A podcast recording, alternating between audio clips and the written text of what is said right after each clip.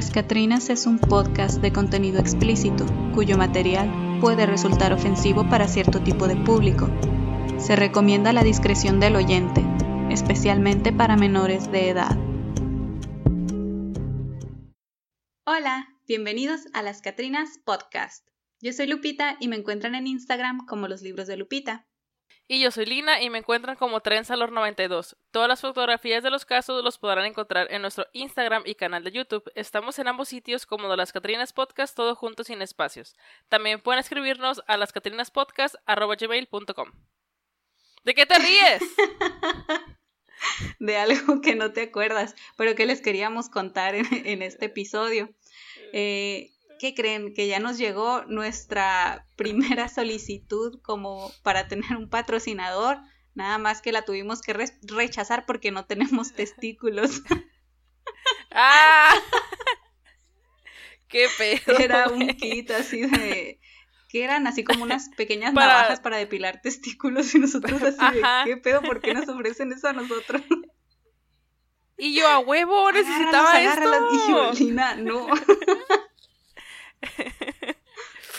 Sí, estuvo muy extraño. No, no sé, no, sé en qué momento caímos en ese hoyo negro del Instagram. Algún hashtag extraño, hashtag testículos o algo así, tal vez lo pusimos, quién sabe. ¿Testículos peludos? Ándale. No sé, yo no me acuerdo de haber puesto nada de eso, Lupita. Pues no, oh, sí. No lo sé, pero por algo llegaron. El punto es que no, no los vamos a promocionar, pero pues si alguien ah. necesita el dato, ahí les pasamos el link. La cuenta. Bueno, también teníamos otro, bueno, tenemos todavía otro anuncio que hacerles y es que esta es la primera parte de nuestro final de temporada, porque pues así es esto, todo lo bueno en la vida se acaba. Así es. Ya sabemos que están muy tristes, pero pues It is what it is. Pero la verdad que ya tenemos cosas planeadas para la tercera y estamos seguras de que les va a gustar mucho. Por ahorita vamos a platicar acerca de unas cuantas historias perturbadoras que han ganado tanta publicidad y tanta popularidad también en internet que incluso se acuñó un término para definirlas, que obviamente pues está en el título del podcast, todo el mundo ha leído alguna y si no la ha leído estoy segura de que al menos se las han platicado, así como que sí sucedió y son las creepypastas. El terror, como ya lo hemos platicado aquí en este podcast, en otros, en otros episodios, el terror en cualquiera de sus presentaciones, pero nos referimos a las artísticas por supuesto, ha evolucionado a la par de la humanidad y de sus conflictos. Todos los temores de la guerra trajeron consigo las historias de zombies, los fantasmas, las ouijas, como para tratar de comunicarse pues con todas esas personas que habían perdido en la guerra, ¿verdad?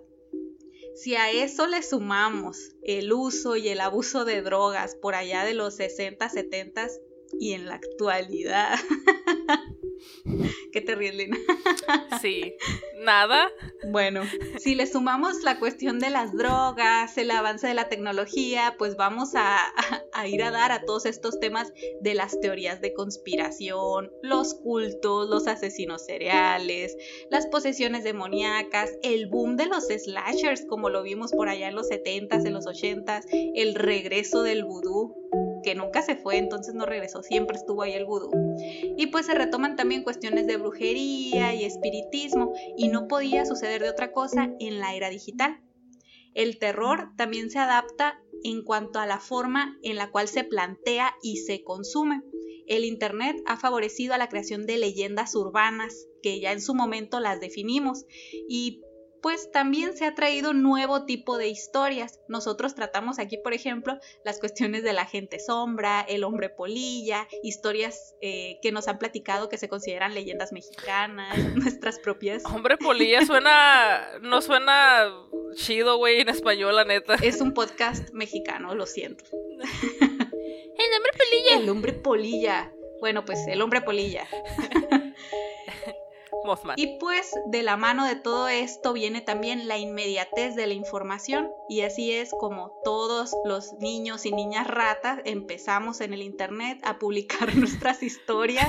Y pues estas historias que a veces son de asesinatos, a veces son de, no sé, cuestiones demoníacas, de apariciones, maldiciones, leyendas urbanas, todo esto es lo que se vino a transformar en las creepypastas, que muchos de nosotros, algunas, algunas, no todas, ¿eh? juramos que son basadas en hechos reales. Y pues la principal característica de ellas es que surgieron con la, pues con la era del Internet. O sea, son historias que se comenzaron a publicar en Internet. Hay un artículo bastante interesante publicado por Sandra Sánchez que se llama Netlore, leyendas urbanas y creepypastas. En este artículo ella menciona que una creepypasta presenta rasgos de leyenda urbana y muchos de ellos son adaptaciones pues de estas mismas leyendas, pero también una buena parte son relatos originales. Y si ustedes se meten acá a las páginas de creepypastas, van a ver que cualquiera de esas páginas los dejan abrir un nuevo archivo como para que carguen su propia historia. Entonces, la neta, la mayoría no son reales, pero de que están chilas para estarlas platicando, pues, pues están chilas, ¿no? Qué triste.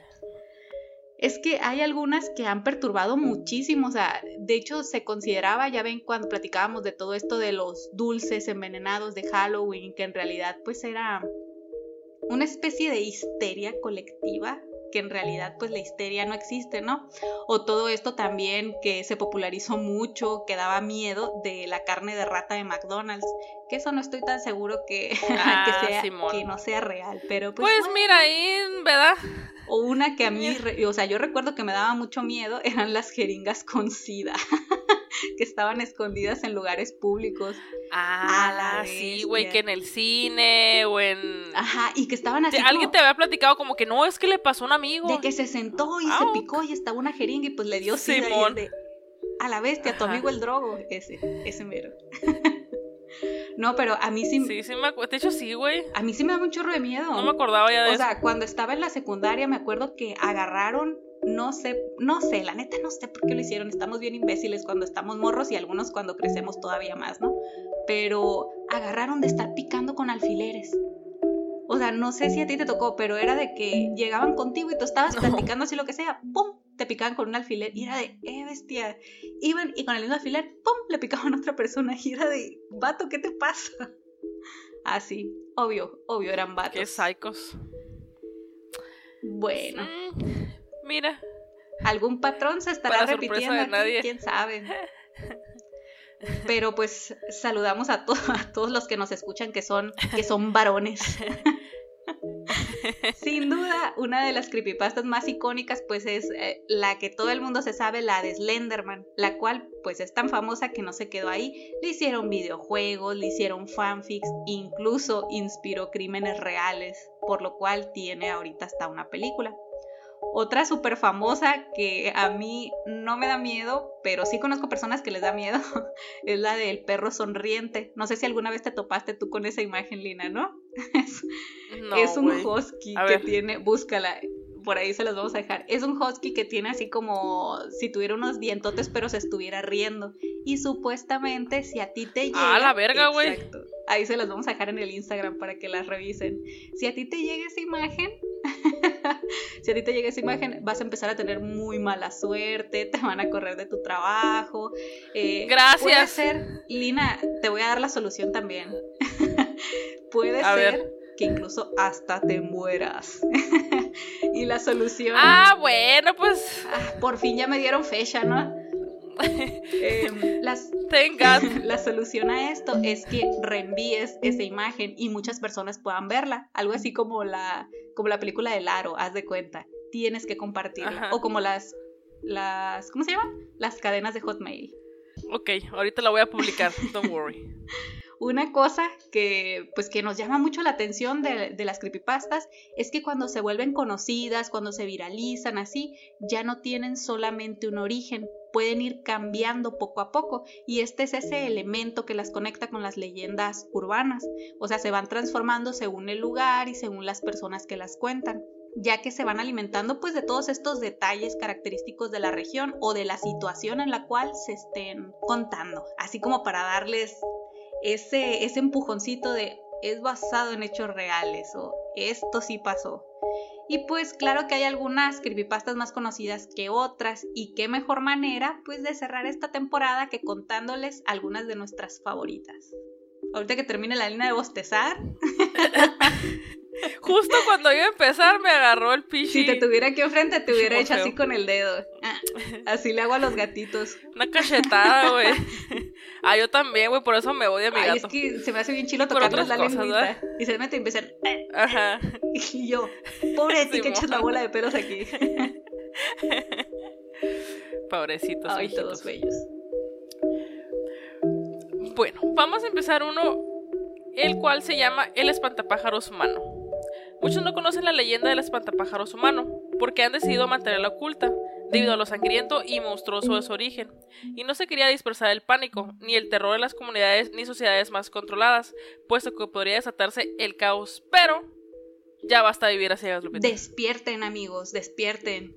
La gente necesita y merece saberlo. Suena culto, ¿no? Así Yo bien seria, despierten, abran su tercer ojo, vibren alto. Eso es algo que, que un líder de culto diría.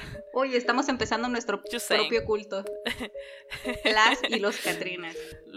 Los Catrinos. Bueno, todo comenzó en la afuera de una ciudad. Eh, todo comenzó en las afueras de una ciudad en una pequeña pero productiva granja de la familia Surs. No era muy grande, pero la tierra era extremadamente fértil. Todo lo que se sembraba daba buenos resultados a la hora de la cosecha. El ganado siempre estaba gordo y sano y las gallinas constantemente poniendo huevos. No había ningún depredador cerca y ninguna peste que bajara su producción. Pero un día, un día en específico, el 18 de abril de 1995, eso dejó de ser tan perfecto. Cloyd era el único de la familia al cual no le gustaban los gustos que se estaban dando. Lo que él prefería era el ambiente tranquilo y de paz de como era antes.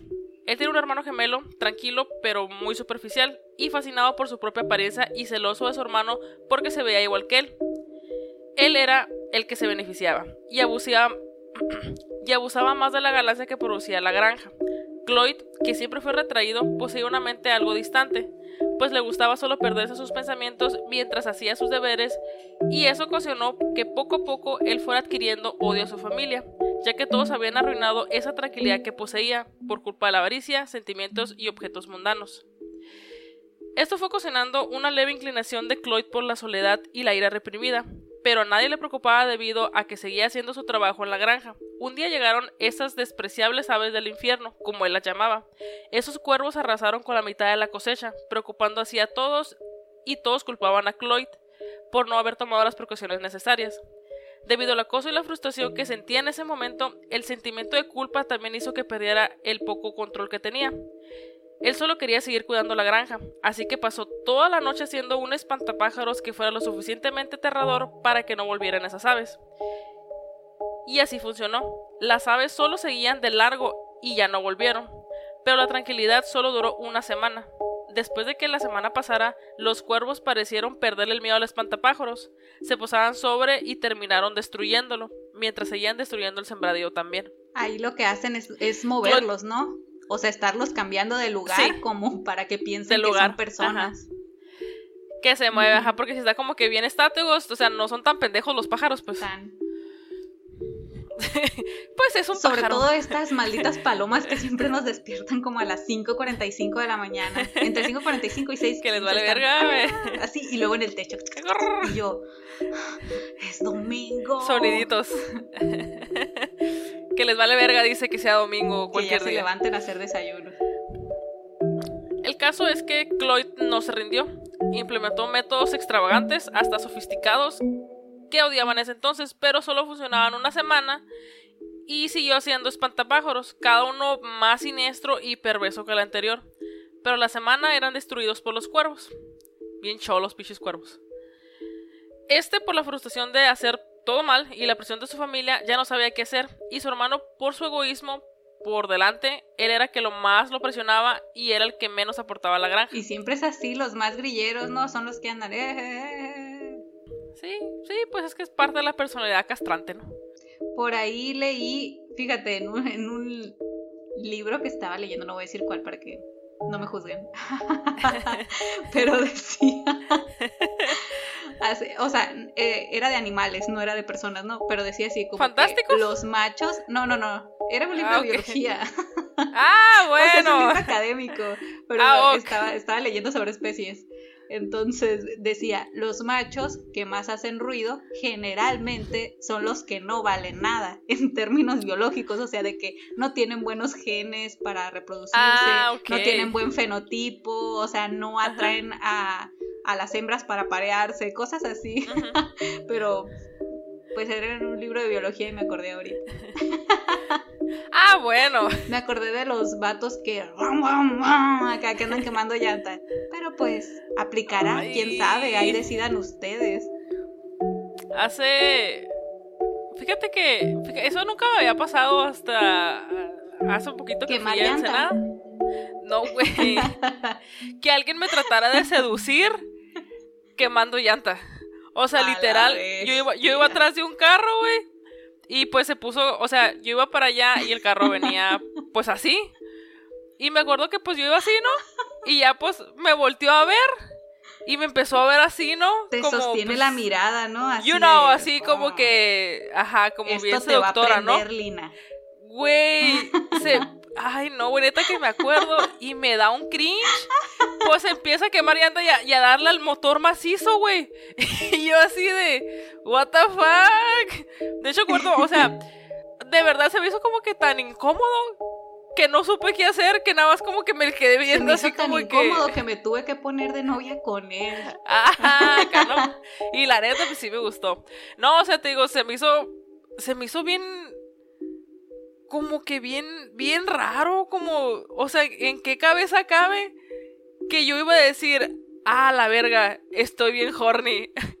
Por ver eso, güey. Mmm, esa quemada de llanta. Qué, me qué, qué lo que rico. tenía que saber.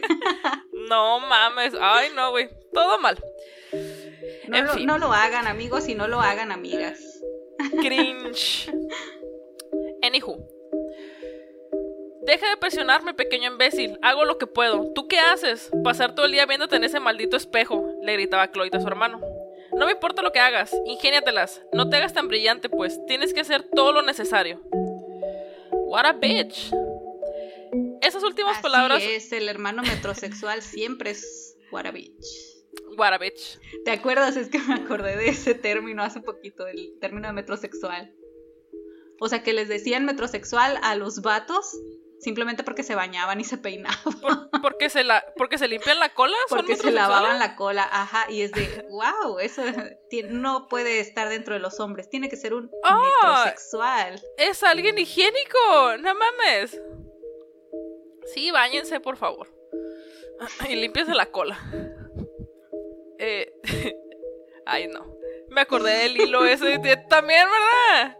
Sí, te Horrible, y no, si lo vieron, espero que no se los hayamos recordado y no nos pidan ese hilo de vatos que no se lavan la cola. De experiencias. eh, Horrible. Pues es que a lo mejor, ajá, es que a lo mejor no todos saben, ¿no? Pero era de Jainas que, pues, compartió las experiencias de cómo, pues, acá, pues, en el, en la cochación, eh, pues, que les, les olía a mierda el culo a los vatos simplemente porque, pues, no, pues, no, no, no se limpiaban bien, pues, es como, ay, no, güey, no, no, qué asco, no. Y sí No, decían, o no. sea, por más arregladitos, supuestamente, ¿no? O sea, que anduvieran de que peinaditos, con su camisita de Llegaba acá el sea, pedorro. La peste. Algo bien. Pues es que es caca, güey. O sea, Pues es que bañense, Por- lávense. Tállense. No les va a gustar si se limpian la cola. O tal vez sí, pero no tiene nada de malo. Así que. mejor pues, si les gusta, o sea, porque Ya descubrieron, mira ahí un nuevo Ajá, placer. o sea, y mira, uy, no. ellos ahí reprimiéndose. mal, ¿Cómo, cómo no voy a querer sentir rico, no? O sea, de, lávense por En el. favor. Ay, no. ok, esto está tomando otro rumbo, Lupita. Sigamos Bueno, hablando de los espantapájaros humanos. Porque esto que, que contamos no es una creepypasta, fueron experiencias reales contadas en un hilo en Twitter.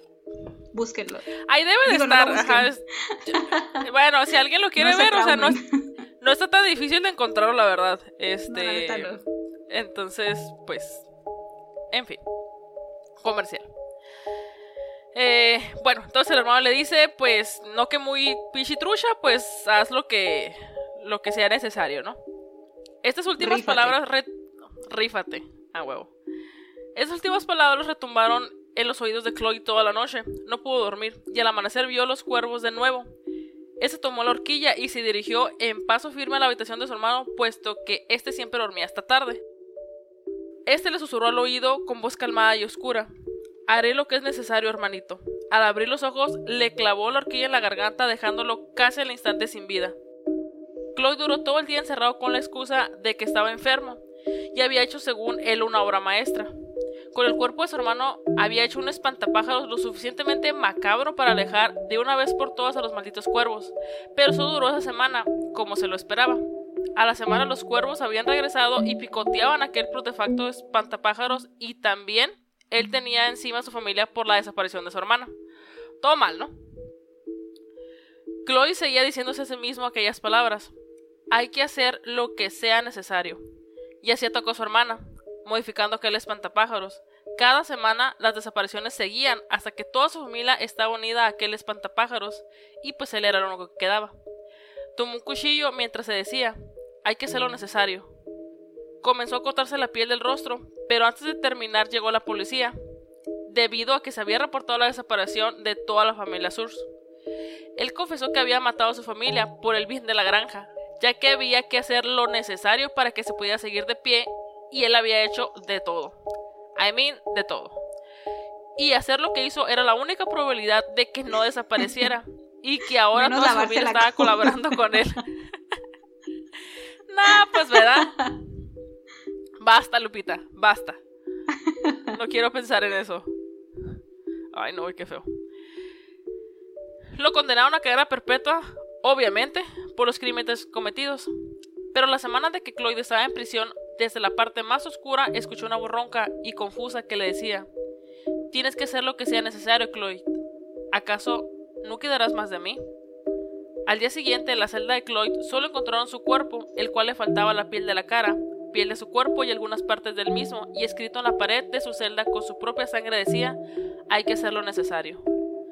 Se dice que hasta ahora el espantapájaros humano sale cada semana en busca de partes humanas para modificar su cuerpo, para seguir provocando el miedo necesario y nunca dejar de ser aterrador. A la bestia, me gustan mucho este tipo de historias. Mientras. no tanto. A mí sí. Mientras lo estás platicando, me acordé de, de historias de miedo para contar en la oscuridad. Ya ves que una de ellas, bueno, de esas, es de un espantapájaros. Así que en realidad es el cuerpo de un chico. ¿No lo viste? No, no. Estoy segura Lupita, que soy bien culo. no, güey. Te juro que bestia, me acabas de recordar la película que estaba viendo anoche. ¿Cuál? Es que estaba viendo una película. Em, la neta la empecé a ver acá por nomás así de que, ah, mientras preparo comida. Y se me hizo chila, o sea, la empecé a ver y era china, se llama El Puente Maldito. Es una película china ah, y obviamente no la quería ver doblada. Y dije yo, bueno, pues eh, mejor la veo ahorita de que sí le puedo estar poniendo atención para lo de los subtítulos. No, no, no, o sea, bueno, cuando yo veo una película de terror, yo sí me pongo en todo el mood. O sea, no, no entiendo o no, no veo para qué sacarle así de que, ay, la voy a ver con la luz prendida para que no me dé miedo, o la voy a ver en el día. No, me gusta verla en la noche, con los focos apagados, de preferencia si me pongo los audífonos para que todo el ambiente esté acá como que, uh, de que sí me dé miedito, o sea, poder disfrutarla. Y así la estaba viendo. A la vez, o sea, estaba bien cagada.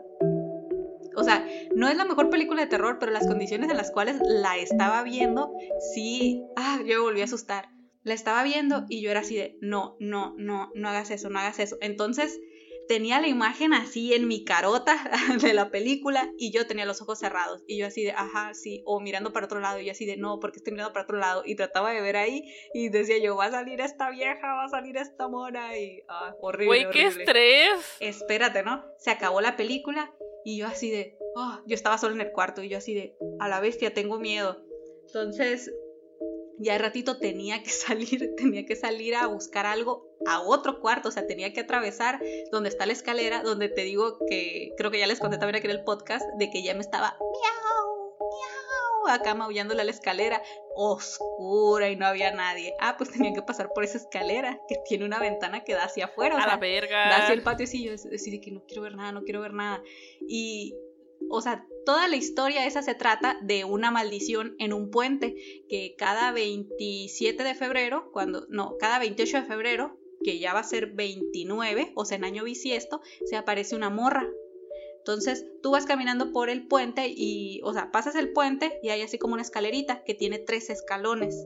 Entonces, si tú lo cruzas a la medianoche de un 28 para ser 29, o sea, ya prácticamente sería 29 en la madrugada, te aparece un escalón extra, o sea, te aparece un escalón 14. Entonces, en ese escalón 14 va a suceder algo, algún ruido, algo te va a pasar y tú no debes voltear hacia atrás si volteas hacia atrás, te chupa la, la morra acá. Y es de que yo, no, no, no. Entonces, de eso, se trata, de eso se trata la película, pues de que los morros que andan investigando acá, todo eso, voltean, pero no se dan cuenta. O sea, es así, ¿qué, qué, qué, pedo? Volteamos y que no sé qué.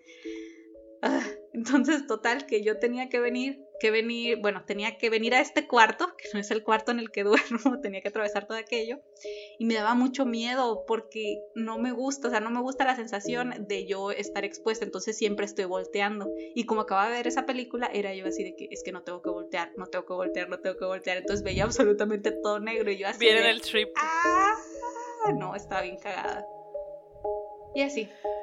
Pero pues bueno. No, güey, yo, eh, de hecho, o sea, se hace bien, bien, bien curioso que, o sea, eso que te, que te mama a ti es lo que yo evito, pues. Ay, o sea, es que está chido, o sea, es adrenalina. O sea, porque voy a querer estar con el culo en la mano, güey. Para sentirte viva. Ah, ¡Qué verga! Ah. No, pero la neta está chilo. Bueno, a mí me gusta. Y por eso procuro siempre, cuando voy a ver una película de terror, poner así todo el mood de que sí me dé miedo. Estás mal, Lupita. Y hablando de miedo, vamos a platicar acerca de ah. otra a la bestia. Vamos a llevar ya casi media hora. y apenas va la llevamos una. y apenas vamos a platicar de la segunda creepypasta. Bueno, esta creepypasta se llama La Inexpresiva. En junio de 1972, una mujer apareció en el hospital Cedar Sinai en Los Ángeles, California. Llevaba simplemente un vestido blanco, el cual estaba cubierto de sangre. Esto pues no debería ser demasiado sorprendente, eh, porque la gente a menudo pues tiene accidentes, eh, no sé, pensaron que pudo haber sido un accidente de coche o algo, o sea, alguna herida que provocó que estuviera así de que pues, manchada de sangre, ¿no? La gente a menudo tiene cualquier tipo de accidentes y llega al hospital. Entonces, ella llegó a ese hospital para recibir asistencia médica, pero había dos cosas que causaban a la gente el deseo de vomitar y de escapar de terror cuando la veían. El primero es que ella, la inexpresiva, no era exactamente un humano, era algo parecido a un maniquí, pero tenía la destreza y la fluidez de un ser humano normal. Su cara era tan impecable como los maniquís, sin cejas ni maquillaje. De hecho, o sea, está bien impresionante la imagen, se las vamos a dejar en el Instagram para que vayan a revisarla. La segunda razón por la cual la gente vomitaba o escapaba de terror era porque ella tenía un gatito en medio de sus dientes. Sus mandíbulas apretaban de una manera tan fuerte al pequeño gatito al punto de que o sea, ninguno de sus dientes, conforme ella fue apretando, ya se veía y ahí estaba el gatito. La sangre salía a chorros hacia afuera, sobre su vestido y en el suelo.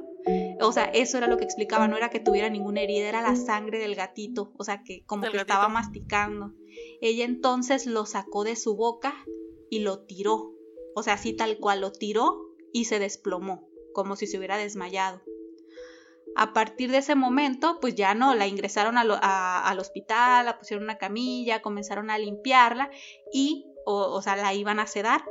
Ella se mostraba, como que recuperó la conciencia y se mostraba completamente tranquila, inexpresiva e inmóvil. Los doctores lo habían pensado mejor, iban a mantenerla allí hasta que las autoridades pudieran llegar y ella pues no dijo nada ni protestó. Ellos eran incapaces de conseguir cualquier respuesta de ella. y la mayor parte de los empleados se sintieron muy incómodos mirándola fijamente a los ojos. O sea, la cara está bien rara. No sé si la has visto, Lina. O sea, a mí me recuerda un poquito a, Michael Jackson, pero ya dirán ustedes cuando vean la imagen en. ¿Como, el, ¿como la Yuwoki? Ajá, está parecido. Sí. Que esa es otra, otra ah, creepypasta. ah, ah, ok. Pero cuando, bueno, pues ya dijimos que la querían sedar, cuando este personal intentó darle el calmante, ella ahí sí reaccionó. Se defendió con una fuerza extrema. Dos miembros del hospital que la, dominaban con su cuerpo se elevaron, o sea, se subieron encima de la cama como para poder sostenerla. Su expresión, sin embargo, no había cambiado para nada, o sea, seguía así con su poker face. Ella giró sus ojos implacables así hacia el doctor e hizo algo insólito. O sea, porque ella no había mostrado ningún tipo de expresión y eso era lo que más los aterraba, pues que nada más tenía esos ojos negros, vacíos, así. Entonces ella lo que hizo fue que sonrió. Y en cuanto lo hizo, la enfermera, una enfermera que estaba ahí, empezó a gritar y quedó en estado de shock hasta el punto de que pues, la enfermera se desmayó. Ah, esto derivado tanto de la, de la sonrisa, porque en la boca de esta mujer no había dientes humanos, solo así como agujas largas y puntiagudas, que era donde tenía así de que metido al, al gatito, pues al que estaba masticando. El doctor la miró fijamente durante un momento antes de decirle, todo, todo aterrado, ¿no? Así de, pero ¿quién es usted? Ella se ¿Qué verga le dijo? Ajá, es así como que, ¿qué pretende, no? Ella se liberó de los doctores que aún la sostenían espantados y la, la señora, la inexpresiva, todavía estaba sonriendo. Hubo una pausa muy larga. La gente de seguridad ya había sido avisada y se les escuchaba como que iban llegando por el vestíbulo. Y como ella los escuchó, se abalanzó sobre el doctor y le mordió el cuello, o sea, le arrancó así tal cual, bueno, le perforó el cuello y le dio justo en la yugular. El vato, bueno, el doctor obviamente se empezó a desangrar y se murió. Él terminó pues ahogándose prácticamente con su propia sangre. Ella, mientras tanto, se levantó. Su mirada era peligrosa, como la vida pues descolorida así de sus ojos. Eran, bueno, no descoloridos, eran completamente negros. Ella se inclinó más cerca antes de que este doctor terminara de morir y le susurró en el oído, Yo soy Dios. Los ojos de los demás doctores se llenaron de miedo mientras, mientras veían esta escena y ella se incorporó, o sea, se levantó y se fue muy tranquila. O sea, comenzó a saludar a los doctores que la veían y salió del hospital. Se dice todavía que cada vez que alguien mira sus dientes, o sea, si ella les dedica una sonrisa, se convierten en sus víctimas. La enfermera, la que ya habíamos platicado que se desmayó, ella pues sobrevivió a este incidente y la llamó la inexpresiva. Y pues hasta el momento nadie más que se tenga registro ha vuelto a verla. Pero pues quién sabe, ¿no? Puede presentarse en cualquier hospital, en la casa de cualquiera de ustedes, en el trabajo, mientras están escuchando este podcast, no sé. Puede ser. No sé, ¿se les va a aparecer? Digo yo, ¿no? Quisieras, Lupita. Qué miedo. Me acordé de... También sale una historia muy parecida al libro este de... El que leímos, ¿te acuerdas? El... Las cosas que perdimos en el fuego. Sí, el que dijiste que tenía dientes de doritos, que también había había matado a un gatito así, o sea, mordiéndolo pues. Ajá. No, no, me acuerdo qué historia es, pero sí, este, era muy, muy similar. Y sí, me acuerdo que, que nos aguitamos esa vez. Así con lo de los dientes me acordé de, de otra creepypasta, esta, que todo el mundo la ha escuchado, todos, todos, todos. Ese de no solo los perros lamen. Ah, caray, yo no la conozco. Es esa de la morrilla, bueno, una morra de 15 años que decía, papás, bueno, papá y mamá, ya me puedo quedar yo sola en la casa, ustedes váyanse de viaje, no hay pedo, yo duermo aquí sola, ya estoy grande, déjenme en paz, ¿no? Entonces la morra se quedó sola con su perrito Y pues según ella aseguró bien todas las puertas y, y desmadre y medio y dijo, bueno, ya es hora de dormir, ya son las 3 de la mañana. y se fue, no es cierto, ¿eh? no eran las 3 de la mañana, bueno, pues pero el punto Ah, es que se fue a acostar, se fue a acostar y comenzó a, a escuchar así de que en el baño que estaba en su cuarto, tenía la puertecilla entreabierta, empezó a escuchar un sonido así como que como que algo caía así de tic, tic, una gotera, ¿no? Y ella así de, ah, qué pedo. Entonces como que ah, sacó la mano de las cobijas y la, la puso un lado de su cama y sintió los lengüetazos, así, su perrillo, ¿no? Pensaba ella, así como que... "Nam, nam, nam, nam, nam". Y ella así de, ah, bueno, y ya se volvió a dormir. Y de repente la volvió a despertar y ese plic, plic, plic, así como que una gotera. Y otra vez, ¿no? Bajaba la mano y ahí está el perrillo. Entonces, eh, volvió a suceder una vez más y ella así de que, ¿qué pedo? Es que tengo que ver qué es. Entonces se levanta como puede, va al baño, abre la puerta y ve que está colgado su perrito, así de que sobre la tina y A la todo abierto, o sea, así de que desde pues donde tiene el cuello hasta donde le llega, pues yo creo que, pues todo el torso, ¿no? Lo tiene abierto y se está ¿Dónde desangrando. termina? Ajá, y es de que eso era lo que ella escuchaba, la sangre del, del perrito. Y entonces voltea al espejo y con la sangre del perro está así de que en el, en el espejo no solo los perros pueden lamer. Entonces había algo abajo de su cama y yo así de, ¡a la verga! Y así, esa es una historia súper conocida. ¡Qué asco! O sea, qué miedo y qué asco. Las dos, ¿no? Ay, no, no, no sé, pero me da mucho miedo. El cuadro de la anciana. Los 94 años de mi abuela habían llegado a su fin. La conocí desde muy niño por la razón que vivíamos en la misma casa. Su herencia claramente decía que aquella casa quedaba a mi nombre, pero que por respeto debía dejar los cuadros y muebles donde estaban. Creepy shit.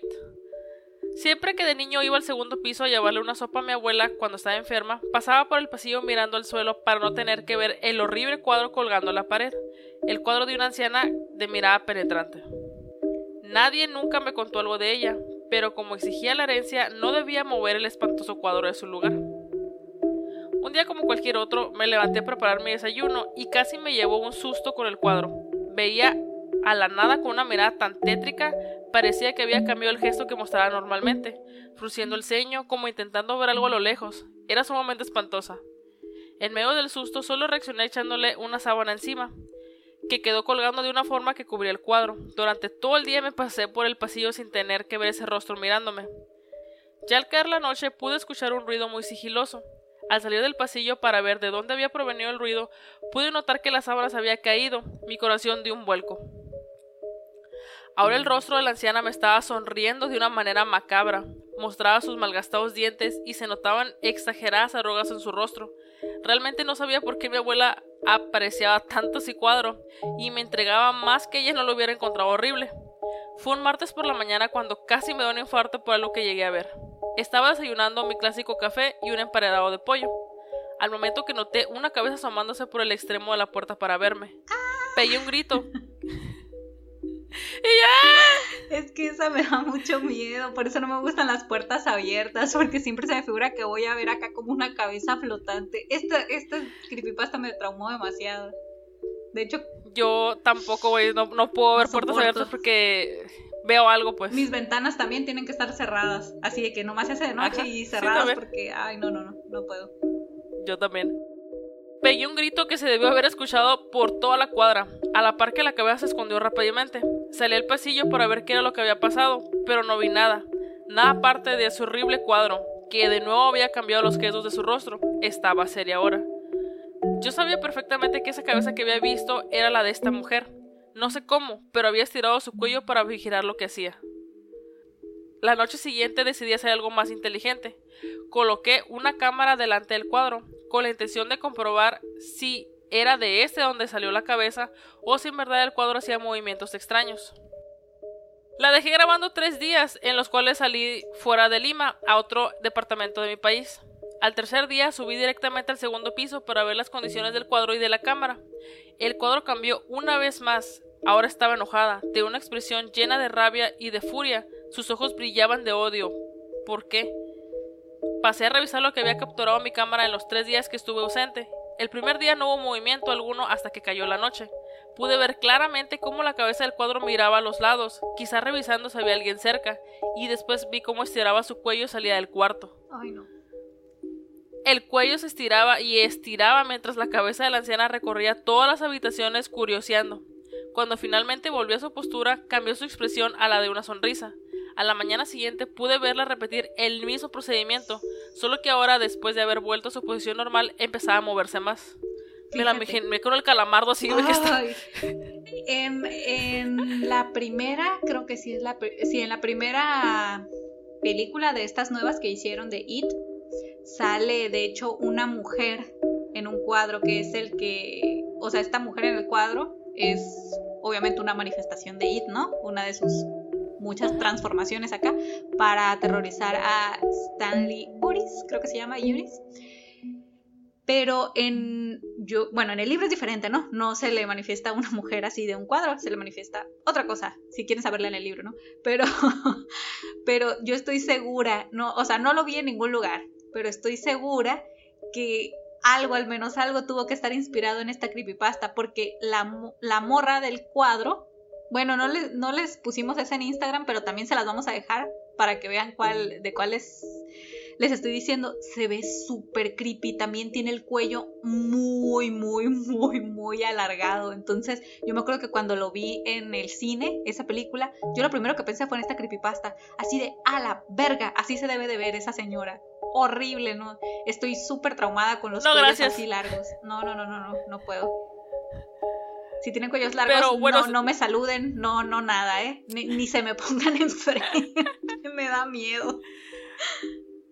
Pues es que, o sea, si se supone que como que recorría los cuartos, o sea. Imagínate, pues, yo me imagino la cabeza así como un fideo alargado así de. Ah, no, ay, no sé, no me da mucho miedo. Creo que voy a soñar con eso. I hope so. pues se está abierto se está abriendo la puertita de atrás de ti.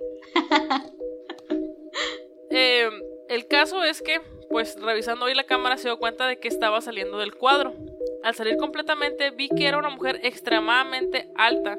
Era el doble de mi estatura. Tenía que caminar agachada para no chocar con el techo. Pero su altura no se veía al tamaño de su cuerpo en sí, sino que su cuello estaba estirado exageradamente. La anciana se paseó por toda la casa buscando algo, gritando el nombre de mi abuela mientras sollozaba. Al regresar al cuadro su expresión era llena de odio, la que pues se le notaba eh, actualmente.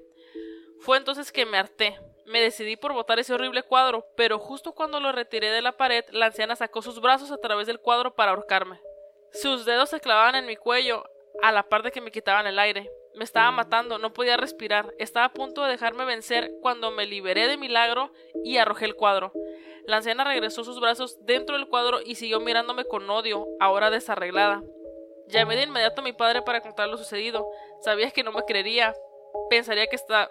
Pensaría que me estaba drogando. No fue así. Hijo, ese cuadro, la anciana de ese cuadro, era tu bisabuela, me dijo mi padre a través del celular que nos comunicaba. Y él dijo, ¿qué verga? ¿Mi bisabuela? Eso no importa ahora. ¿No escuchaste lo que dije? Lo sé, es que ella ella murió de una manera muy peculiar. Me dijo con dificultad mi padre. Ella sufría de una depresión horrible, un día no pudo más con la soledad y se ahorcó. Esa noticia me impactó. Está bien que mi bisabuela se ahorcara era algo extraño y era en parte triste, pero ella quiso matarme y me costaba explicarle a mi padre lo que me sucedía.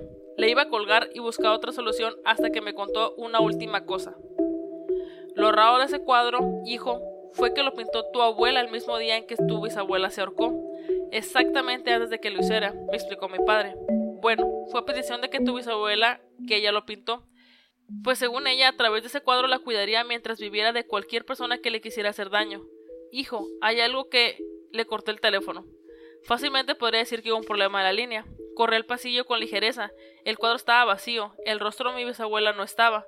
Sentí en ese momento una respiración helada en mi espalda. Y allí estaba. La anciana, extremadamente alta, ángel protector de mi abuela, me miró unos segundos con los ojos llenos de odio, llenos de maldad, llenos de venganza. Ese cuadro veía todo, lo sabía, estoy seguro de que vio cómo yo le subía a mi abuela una sopa, una sopa cargada de veneno, y cómo hacía caso omiso a los gritos que ayudaba que emitía en su agonía. Qué horrible persona. Pues mira, ya decía yo que por algo le pasaban esas cosas. Ella sabía quién era el responsable de la muerte de mi abuela, y puede que mi abuela lo sospechaba. Puede que esa sea la razón por la que me demandó en la herencia que mantuviera ese cuadro en la casa. Puede que la anciana empezó a arcarme. Sentí que mi respiración se cortaba hasta que empecé a escuchar pasos de la casa que se acercaban a las escaleras. Mi bisabuela volvió rápidamente al cuadro con esa expresión de odio en su decrépito rostro. Era mi hermana que llegaba a casa. Me había salvado la vida. Le pedí que tomara el cuadro y lo guardara en el sótano. Mientras se lo llevaba, pude ver a mi bisabuela haciéndome señas de muerte. Me la imagino así, Ay. el pinche cuello. Nunca más volví a entrar al sótano, e incluso años después de esos sucesos podía escuchar por la noche el ruido de la manija del sótano siendo forzada, en vano, como si alguien quisiera salir de ahí. Y un día va a salir y te va a agarrar. Por pinche culo. Exacto, o sea, ay, ya no. No hay temor de Dios. Ay, toda señora. Oiga, esta la gente no le teme a nada. Qué bárbaro. Se pasan de lanza.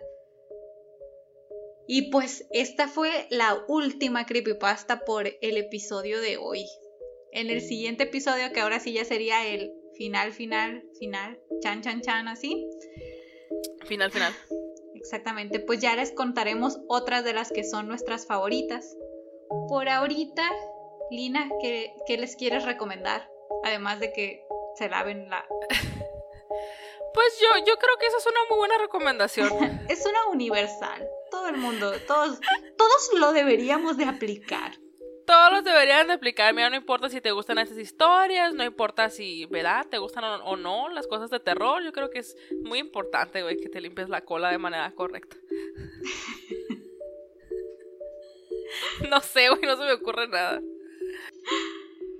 Pues en cuanto a películas que están basadas, por ejemplo, así en... Eh, pues es que en Creepypasta es la única película que yo medio se me ocurre que está basada en una creepypasta, pues es la de Slenderman, que no la he visto, no se me antoja para nada verla, entonces ni el caso. Pero, por ejemplo, esta que vi, la del puente maldito, véanla, está chila, pero véanla en el mood, o sea, no... Si quieren ver una película de terror, pongan todo el ambiente para que les guste la película de terror, para que la disfruten, o sea, para que tengan bien la, experiencia, para que verla a las 3 de la tarde acá en el patio donde les está dando el sol, pues ni al caso, mejor no la vean. Em, películas así que están basadas, pues no tanto en creepypastas, en leyendas urbanas, pues se me ocurre, así como las que estuvimos platicando, la del aro. la del aro, la de la maldición. Oye, la de la maldición pudiera ser una muy buena creepypasta también. No sé si alguien vio las películas japonesas, las de la llamada perdida, que también están muy chilas. No sé si tú las viste, Lina. Esa, Jamás. Esa película tiene una escena que me sorprendió mucho, mucho, mucho, mucho. Porque generalmente cuando pasa algo sobrenatural dentro del mismo, del mismo universo así de la, de la película, solamente lo puede ver o solamente lo puede experimentar y presenciar la persona que está siendo afectada por ese fenómeno paranormal. Entonces al momento en el que alguien quiere grabar algo, que llevan a alguien para que confirme así de que sí está pasando, es de que pues no se manifiesta, no nada, ¿no? Y en esa película... Obviamente. Sí sucede. Y sucede en cadena nacional. Y yo así de, a la perra, que, o sea, me... Eh, esa película es, es, viejilla, es de los 2000 y algo, pero así ni siquiera llega como al 2005, 2006. Pero cuando yo la vi fue así de, a la bestia, así me, me gustó un chorrísimo. Véanse ahí todas las de la llamada perdida. las gringas no. las gringas no, no las vean. Vean las japonesas. nunca vean una versión gringa en general como recomendación, ¿verdad? Ajá, sí, sí, vean, la neta vean las asiáticas. Para mí, ahorita los que le están rompiendo en el terror son los tailandeses. Ahora me sorprendieron estos chinos, pero bueno, estos chinos con todo respeto, ¿no? Porque es una película china. pero a mí, mis, las películas que me han dado miedo sí han sido tailandesas. Y pues en fin, ya se nos no, está gracias. Yo confío en ti, Lupita. Vamos a verla, ándale. Un día que la Lina se venga a grabar a la casa y que por fin podamos grabar en el mismo lugar. La, la voy a hacer que Pues, vea una película de terror. Lupita. Y vamos a grabar después de haber visto esa película de terror. Y yo así, no. Te voy a dar bebida y ¡Alguien auxilio! bueno, está bien. Ah, sí, sí. Pues entonces nos vemos la siguiente semana, que ya saben que va a ser el último episodio para que se preparen, lloren lo que tengan que llorar. Pero pues, Todo lo bueno acaba, I'm sorry. hidrátense bien. Sí, tomen agua. Muy importante. Siempre hay que recordarlo. Eh, nos vemos en el final de temporada. Ahora sí. Bye bye. Bye.